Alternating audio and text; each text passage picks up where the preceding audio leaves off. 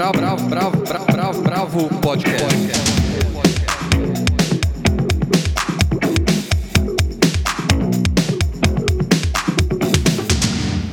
Olá, bem-vindos ao podcast da Bravo. Eu sou Helena Banholi e estou aqui com a Paula Carvalho, o Andrei Reina e o Gui Werneck.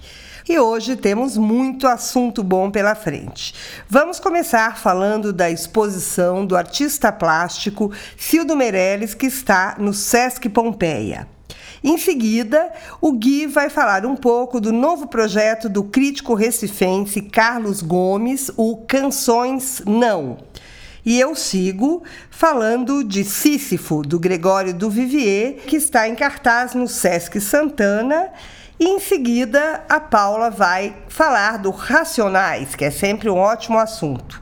E para encerrar, o Gui vai nos dar uma super dica de série no Netflix. Então vamos lá. Bravo, bravo, bravo, bravo. É, bom, nós vamos falar da maior mostra já feita com obras do carioca Cildo Meirelles, que é um dos maiores artistas brasileiros em atividade e que fica em cartaz até o dia 2 de fevereiro de 2020 no Sesc Pompeia, em São Paulo.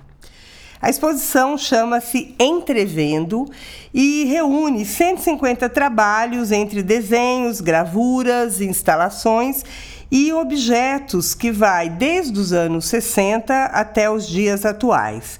A curadoria da exposição é da Júlia Rebouças e do Diego Matos. Bom, logo no início da exposição, quando a gente entra, a gente encontra uma das obras mais emblemáticas do Cildo Meirelles, que é a obra Ouvido, que é a sua interpretação do processo de colonização no continente americano. Então, é uma oca construída com notas de dinheiro dos países latino-americanos, assentada sobre ossos de boi e rodeada por uma cerca de velas. E dentro da estrutura você tem o som de uma motosserra. Andrei, quando você conversou com o Cildo pra, na entrevista para Bravo, o que é que ele te falou sobre essa obra? É, então, essa, essa obra ao ouvido, ela, ela até fica no mesmo lugar na área de convivência, junto com outras duas obras que foram concebidas mais ou menos na mesma época, entre o final dos anos 80 e o começo dos 90, e que elaboram o tema da colonização da América, né, especificamente do Brasil também. Que além da ouvido tem a América, com três Ks, é, em referência a Ku Klux Klan, e a obra Missão Missões na obra América, o público, a pessoa, ela tira o calçado e ela literalmente pisa sobre ovos. 17 mil ovos de madeira. Bem incômodo, inclusive. Eu cheguei a, a é entrar. horrível também, meus pés ficaram doendo. E você fica sob um teto meio inclinado, cheio de balas de fuzil. 33 mil balas. É uma experiência bem concreta, assim, né? Do... E na, no caso da missão Missões, é uma. Também é em círculo, você ultrapassa um véu preto, e aí tem, sei lá, não sei quantas toneladas de moedas de um centavo como se fosse um lago, uma, um laguinho de moedas. E aí ao centro tem uma torre de hóstias da Igreja Católica que levam até o teto e quando você acompanha com o olhar assim, você se depara com o teto novamente cheio de ossos de boi, os mesmos usados na, na ouvido. Era uma época em que ele estava refletindo, acho que é, para uma exposição que, que eram os 300 anos da, da, das missões, né? E esse é um exemplo muito claro de quando a política transborda na obra do Cildo, né? Quando eu visitei a montagem e falei com ele, com os curadores, ele deixou muito claro que ele não, não vê a obra dele como abertamente política, ele não gosta de fazer arte política, ele, o, que ele, o que ele se interessa é pela, pela elaboração formal, pelas questões abstratas, de lidar com a geometria euclidiana, ele adora arquitetura, lá na exposição tem vários projetos, alguns até é, um pouco lúdicos, né? nem todos totalmente é, fatuais, né? que seriam realizáveis. Só que, ao mesmo tempo, ele é um artista muito sensível ao seu tempo, né? E, e a política transborda, em alguns casos, de uma maneira muito explícita, né? Como, por exemplo, no, na, na famosa série dele, né? Nas inserções e circuitos ideológicos. Muita gente conhece aquelas das garrafas da Coca-Cola, né? Que ele inseria mensagens políticas nela. Geralmente naquele horizonte é, da política dos anos 60 e 70, né? Do Yankees Go Home, nessa, nesse espírito. E, e dentro dessas inserções tem o, talvez o projeto mais duradouro é o projeto Cédula, que vem desde 70 e tem até hoje, 2019. É, acho que os casos mais emblemáticos nessa série das cédulas é o do quando houve a tortura e o assassinato do Vladimir Herzog, né, que ele imprimiu em várias cédulas, acho que era o Cruzeiro na época, quem matou Vladimir Herzog. E ele fez uma nova leva esse ano, dessa vez com o rosto da Marielle, em notas de dois e cinco reais. E o interessante é que o, o Cildo ele parece muito incomodado pelo que ele e os curadores lá falaram, com o fato dessas notas terem virado, terem sido de alguma forma capturados, né, pela dimensão fetichista do mercado de arte. Ele nunca vendeu essas cédulas. A ideia dele era realmente que ele inscrevesse essas inserções, ele inscrevesse essas mensagens nas cédulas e devolvesse elas à circulação, para que elas passassem uma mensagem subrepticiamente assim, entre a circulação das mercadorias. Tanto que essas da Marielle, ele estavam, ele contou ali que aquelas notas foram usadas ali no Sesc, sabe, para comprar o cafezinho, elas circularam ali. E a, a proposta é que outras pessoas façam o mesmo. A, a obra do Cildo, de fato, demanda uma postura ativa né, do público. Não sei se você percebeu isso também, Helena, lá. É, sim, é um convite. Inclusive, é, a exposição ela é um, um convite, é um passeio sensorial, né, em todos os sentidos, para que você esteja é, aberto também para experimentar, para ir com a sua bagagem individual para olhar cada uma daquelas obras. Né? Uhum. Ela é explicitamente na obra dele. É, é, muito importante a, a, essa conexão entre quem está vendo e entre o que está sendo mostrado, né? Uhum. Porque isso se transforma à medida que o seu repertório também entra em ação ali. E é incrível, a gente estava comentando, você vê uma obra quase barroca, como a Catedral, ao lado daquela obra, da obra chamada de Scala, que é, é um uma elegia à, à, à, geometria, à materialidade, você pensar como um artista pode conseguir, no mesmo artista, morar aquelas duas visões é, que aparentemente são ortodoxas, mas que são absolutamente complementares nele, né? Acho que também uma coisa interessante que a curadoria do, da Júlia e do Diego trouxeram bem para o primeiro plano é a questão dos sentidos, né? No texto do catálogo eles até chamam atenção para isso. E não é à toa que a exposição chama-se Entrevendo, que é o nome de uma grande instalação ali, que talvez valha a pena descrever como é. Assim, a, a pessoa o público chega lá, abre um freezer e pega dois gelos. Um gelo é doce e o outro é salgado. Coloca os dois na boca e entra num tubo enorme de madeira que dentro tem lufadas de ar quente, assim. Talvez não consigo pensar numa maneira mais concreta e material de viver a experiência da contradição, assim, né? Sim. Quando as coisas se juntam e tal. É uma coisa sensorial e, e porque não política de alguma maneira, né? Eu acho que ele chama atenção sempre para isso, né? Do jogo dos contrários e da materialidade das coisas, né? É, eu acho que assim, o grande mérito da, dessa mostra, do Entrevendo, é você ter ali uma visão clara do, do, do conceito perseguido pelo Cildo, da criação dele materializada ao longo da sua trajetória. Então fica muito claro, você consegue é, entender um pouco esse artista. E é, é uma exposição que te convida ali para um passeio poético pela trajetória dele. Então, recomendo, a gente tem até fevereiro do ano que vem, não deixem de ver. Bravo, bravo, bravo, bravo. Bom, agora nós vamos ouvir o Gui falando do projeto de poesia e música do Carlos Gomes. É, em muitos projetos a música e a poesia andam coladas. Né? Esse ano a gente tem, por exemplo, um disco incrível da, da Juliana Perdigão, que é o Folhuda, que faz justamente essa junção, pegando poemas que vão desde Murilo Mendes até coisas mais novas, como os poemas da companheira dela, Angélica Freitas. O útero é do tamanho de um punho. Sempre me interessou muito essa junção entre música e poesia. E um autor que eu gosto bastante, que é o Carlos Gomes, que também é crítico da revista Outros Críticos lá do Recife, ele acaba de lançar o Canções Não, que é uma tríade de um livro de poesia que chama Canções Não e é assinado por ele, um espetáculo e um disco que também chama Canções Não, feita por uma banda que chama Os Oliveiras, uma banda nova. Vamos ouvir o Carlos mesmo falando sobre o projeto dele. Canções Não é uma obra formada por um livro, um disco e um espetáculo. E começou a ser escrito por volta de 2014 e 2015. Eu comecei a fazer uma série de poemas e esses poemas eles tinham uma ligação narrativa entre si. E eu já tinha vindo de uma experiência anterior com um livro chamado Êxodo, onde o livro inteiro é um, um longo poema.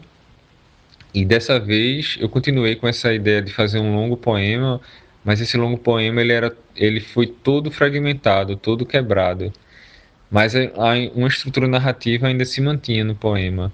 Ele falava muito sobre remoções, sobre desterramentos, sobre um poeta que anda pela cidade, que olha, olha para a cidade e tenta fazer uma, uma espécie de pequenas escutas sobre a cidade. Então eu comecei a fazer esse poema e os meus poemas têm uma característica muito oralizada. Eu sempre penso poeta como um cantor. Então é um poeta cantando a cidade e cantando uma série de personagens desterrados. E isso pensando no contexto do Brasil do ano de 2014, a partir das remoções que começaram a ocorrer em vários lugares da periferia do Brasil, relacionados à Copa do Mundo e posteriormente às Olimpíadas. Eu vi uma série de reportagens, uma série de, de reportagens sobre esse assunto e acabei imbuído a escrever sobre isso. Vi nascendo vários poemas que falavam sobre essa ideia de desterramento. E o Canções Não foi avançando o livro, e como eu tenho um trabalho com música, primeiramente como crítico de música, eu sou editor de Outros Críticos, que aqui no Recife organiza revistas, debates na área de música. Inclusive, no ano passado, eu lancei um ensaio chamado Canções Iluminadas de Sol, sobre a Tropicália Mangue Beat. Então eu tinha um envolvimento crítico com a música, mas nunca tinha gravado um disco ou cantado é, minhas canções, apesar de há quase 20 anos é, tocar e, e compor. Mas nunca tinha visto uma saída para fazer isso.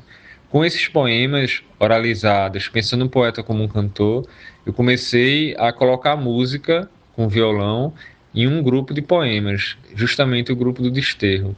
E a partir de colocar música nesses poemas, eu comecei a criar outras canções e a misturar os poemas em faixas. Então, por exemplo, tem uma faixa que chama Urbe, um corpo, chão. Ela é formada por uma dedicatória, é formada por um, um poema de uma pessoa e um outro poema meu. Então, é uma espécie de mistura de poemas que saem em uma faixa. Então, não é propriamente musicar um poema, mas você quando traz para a música, você desarticula a estrutura da poesia escrita no papel. Então eu convidei o músico Hugo Lins, que trabalha com viola dinâmica aqui no Recife, e a gente fez um trio: voz, violão, viola dinâmica e o baixo acústico. E aí construiu o disco Canções Não, que dessa vez tem assinatura de um projeto musical que eu inicio agora chamado Oliveira. Então, Canções Não, o livro de poesia, é assinado por Carlos Gomes e Canções Não, o álbum, que tem 10 faixas, é assinado por Oliveira. E com esse disco, esse livro, a gente tem feito um show de mesmo nome, onde a gente apresenta essa série de poemas e essa série de canções misturadas, tentando um pouco desarticular o que é um poema, o que é uma canção, a gente mostra isso tudo, tudo junto. É trabalhar, trabalhar o fragmento e a narrativa como partes do, do mesmo veio. Essa é a ideia da obra Canções Não. Bom, eu confesso que eu tomei um susto quando eu ouvi o Oliveiras, eu ouvi os, os poemas do Canções Não em áudio. Por alguns motivos. Primeiro, porque eu recebi primeiro o livro, assim, conversando com, com o Carlos, ele me mandou primeiro o livro É um livro belíssimo, tem 68 páginas, super bem editado, bonito. E eu estava muito curioso para ver como é que esses poemas tomariam a forma de canção. Primeiro, porque eu sou fã do trabalho dele de crítica. Lá no Outros Críticos, eu acho que é uma dessas vozes que saem do eixo Rio-São Paulo, uh, das mais interessantes. Ele tem um trabalho incrível de crítico que eu respeito profundamente. Depois que eu vinha de ter lido o livro anterior dele, que era o Canções Iluminadas de Sol, que é uma, um paralelo muito interessante entre Tropicália e Mangue Beach, e eu confesso que eu esperava uma coisa, sim, não solar, porque os poemas não levam para esse lugar solar, mas eles são bastante contundentes nessa questão do, do desterro, do, das remoções, das, da, de tirar as pessoas de um lugar para o outro. E eu esperava, na minha cabeça aqui, imaginando antes de ouvir, uma coisa que fosse com muita fricção, que fosse com muita dissonância, muito cheia de referências, muito como a Tropicália ou como o Mangue Beach, coisas que, que tivessem é, esse desafio muito formal da canção. E não é exatamente o que acontece. Na verdade, você tem canções super bem estruturadas, o disco é bonito, o disco é sensível, mas ele é um disco que leva a canção no seu lugar mais convencional. Por mais que você tenha a viola dinâmica, que dá uma outra dinâmica para o som, assim, a gente que conhece pouco esse instrumento aqui no, no Sudeste, é, e ela tem momentos incríveis de interação, a, as canções elas levam todos os poemas para um tom mais melancólico, é, e elas são ajustadas, elas têm, elas têm obviamente, su, suas partes mais dissonantes internas, elas são é, muito bem construídas como canção, mas elas não são esse panorama solar que eu imaginava na minha cabeça. Mas isso não quer dizer nada e não quer dizer que seja ruim, muito pelo contrário, é muito bacana. Eu acho que o show deve vir para São Paulo mais para frente. Ele tá, tá rodando, já fez no Recife. E vale a pena ir atrás, o disco tá no, no, no Bandcamp, o, o livro você encontra para encomendar pela internet. Bom, mas eu acho que é legal vocês é, entenderem. Então eu deixo vocês com um trecho de Cidade, que é a música que fecha o disco, para vocês sacarem um pouquinho desse som do Carlos Gomes. Oh.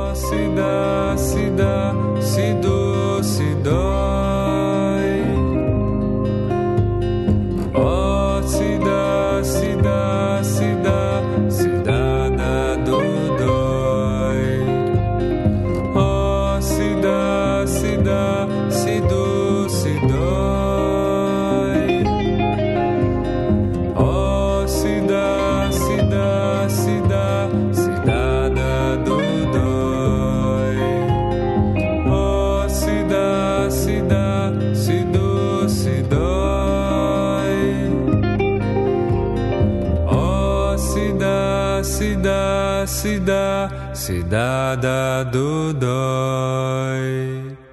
Bravo, bravo, bravo, bravo. Agora eu vou falar para vocês de Sísifo. Diz a mitologia grega que o Sísifo ofendeu os deuses e foi duramente castigado por isso, tendo que rolar uma pedra gigante até o topo de uma montanha que tinha um pico pontiagudo que era incapaz de equilibrá-la. A rocha saía rolando morro abaixo pelo outro lado e ele tinha que tornar a empurrá-la sem cessar, sem trégua, em todos os dias da sua vida até morrer.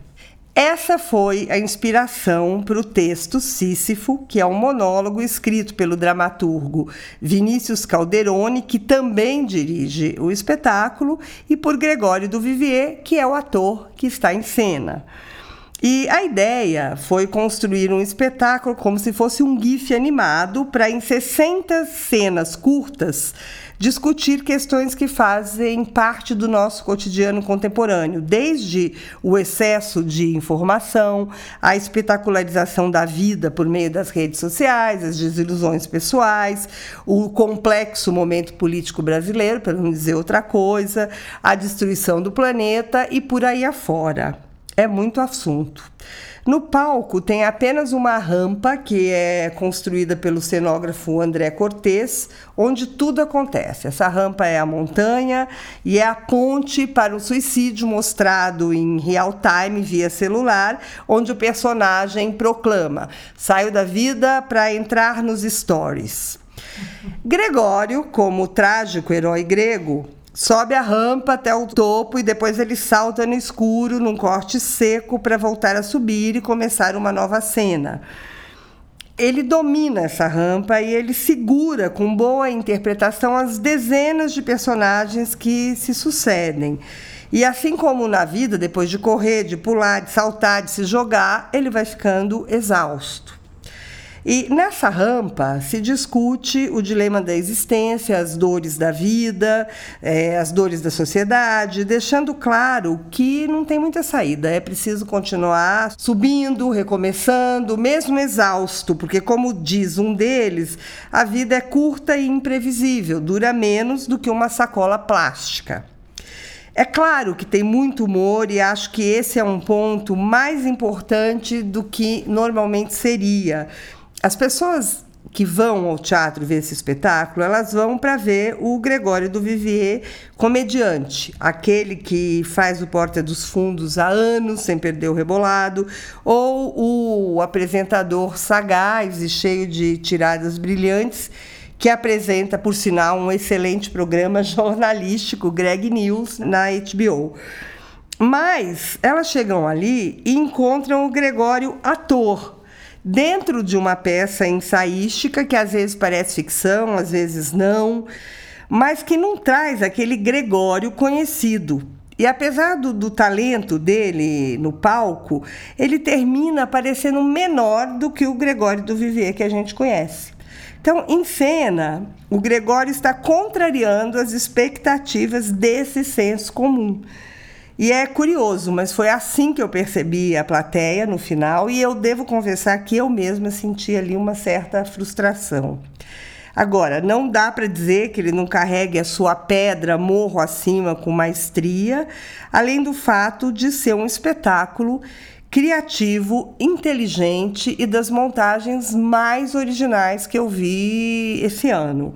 Então, é, é assim, já é muita conquista. O Sísifo está em cartaz no Sesc Santana até o dia 20 de outubro, com sessões praticamente esgotadas, mas com promessa de voltar em breve para São Paulo. Vale a pena conferir. Bravo, bravo, bravo, bravo. Agora a Paula vai falar pra gente um pouco sobre a turnê dos Racionais MC. Paula, conta pra gente. Então, Racionais está fazendo 30 anos em 2019, né? E a banda está comemorando com vários shows pelo Brasil. Já passou por BH, já passou pelo sul do país. E nesse fim de semana agora vão estar em Salvador, dia 4, em Recife, dia 5, e depois nos dias 10, 11 e 12 em São Paulo. É, inclusive no dia 10 eles gravam um DVD. Na verdade, esse show, essa comemoração, ele começou no ano passado, num, num dia só, que eles fizeram uma noite no, no Carral e esse show já ganhou o prêmio APCA desse ano. Mas agora eles levaram para boa parte do país e é um, um, show com uma mega banda tocando samples do Racionais ao vivo, né? Isso é, fica muito impressionante ao vivo. Tem Sérgio Machado na bateria, Rael Ferreira no baixo, é, Duane na guitarra, tem naipe de sopro é, o maestro que rege toda essa banda é Lino Cris, né, que já, tá, já acompanha Racionais há muito tempo, ele também canta. Uma banda que não deixa, tipo, nada a desejar para um Sunday Service do Kanye West. Quem acompanha Kanye West está vendo que ele posta todo domingo aí. Enfim, eles tocam aquelas músicas de Marvin Gaye, de James Brown, aquele todo aquele imaginário do funk e do soul que faz parte da sonoridade do Racionais, né? Isso dá uma outra dimensão para as músicas, porque quem já foi no show só com o Kylie J soltando as músicas sabe que já é muito pesado, assim. Eles se preocupam muito com a qualidade do som. Mas aí com, com a banda ganha um colorido, assim, um, uma tridimensionalidade assim, no som que é muito legal. E tudo isso ainda com Kylie J e com o filho dele, o DJ Ajamu, nas picapes. E o DJ não deixa de ter importância, assim. É, é, é, muito impressionante o que eles fazem, assim. No setlist, eles tocam toda a trajetória, desde as primeiras músicas lá do Pânico na Zona Sul, Voz Ativa, músicas que eles não cantavam tem muito tempo, né? Até as coisas mais recentes, do Cores e Valores, que é o último disco deles. E é uma, basicamente é uma história do Brasil recente, né? São 30 anos partindo de uma postura mais combativa daquele início para uma reflexão mais contemporânea sobre uma geração assim que que já ganhou mais dinheiro, que teve mais opções, mais oportunidades, mais educação. E eu não estou só falando sobre política nessa estrito senso, nessa eu estou pensando também no movimento de organização dos presos, né, que é o PCC, que é uma discussão incontornável na música dos Racionais, né? Se a gente pensar, por exemplo, num Diário de um Detento que fala sobre o massacre do Carandiru, com a comparar isso com a primeira parte do Cores e Valores, que é o último disco, que mostra um crime muito mais organizado, muito mais articulado, dá para ter essa dimensão assim do que é que mudou, sabe?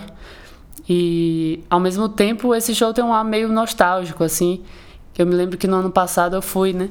E quando eu assisti, eu achei foi muito triste, foi Bolsonaro tinha sido eleito, a gente estava naquela iminência do desastre e e a, aquelas músicas lembrando de um, de um passado que a gente estava comemorando que tinha melhorado de alguma forma, né?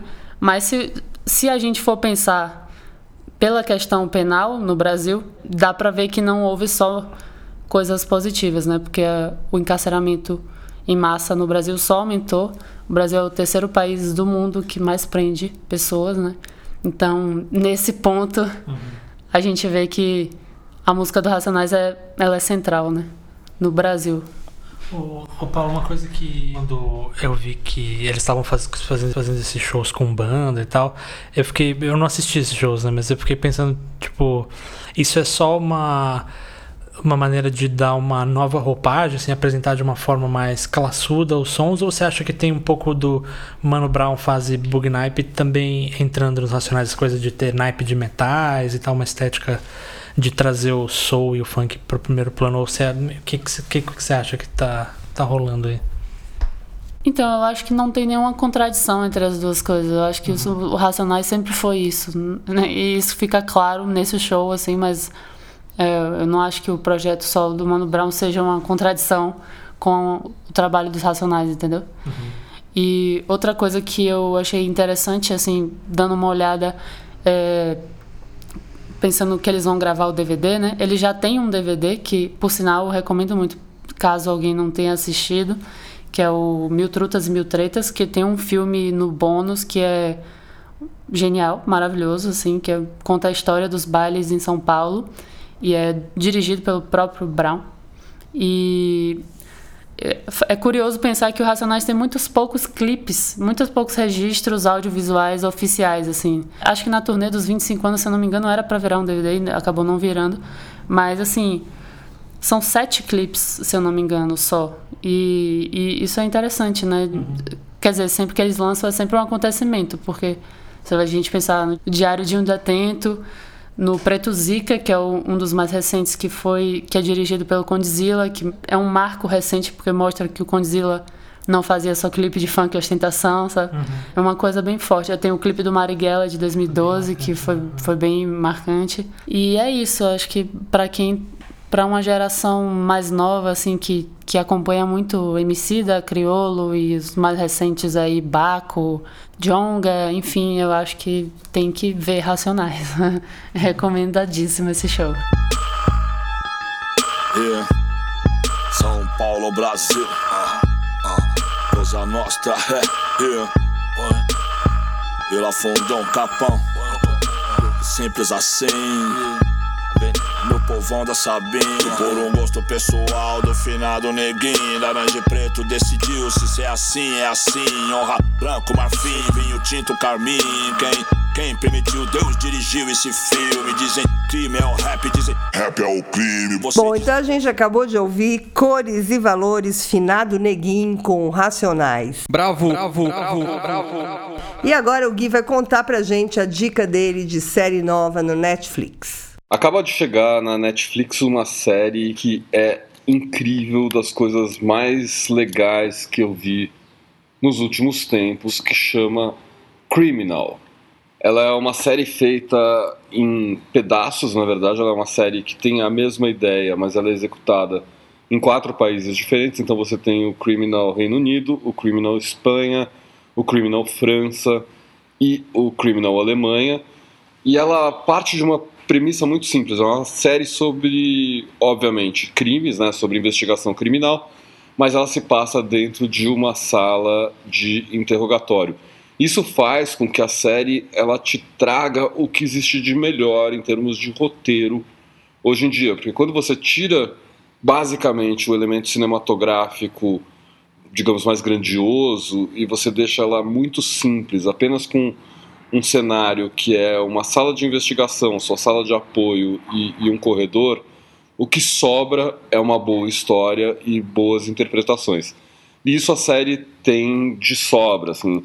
Até porque as histórias são muito localizadas. Por exemplo, na, na série da França, um dos episódios fala sobre o ataque do Bataclan, aquele atentado terrorista que matou diversas pessoas de, durante um show do Eagles of Death Metal. Então eu, eu realmente acho que é um formato diferente, é um formato novo, é, as interpretações estão espetaculares, é uma coisa até rara da gente ver uma interpretação desse nível em série. A gente, obviamente, tem grandes séries com grandes atores, mas essa leva realmente para um outro patamar, porque ela depende muito dos atores para acontecer, depende muito da direção.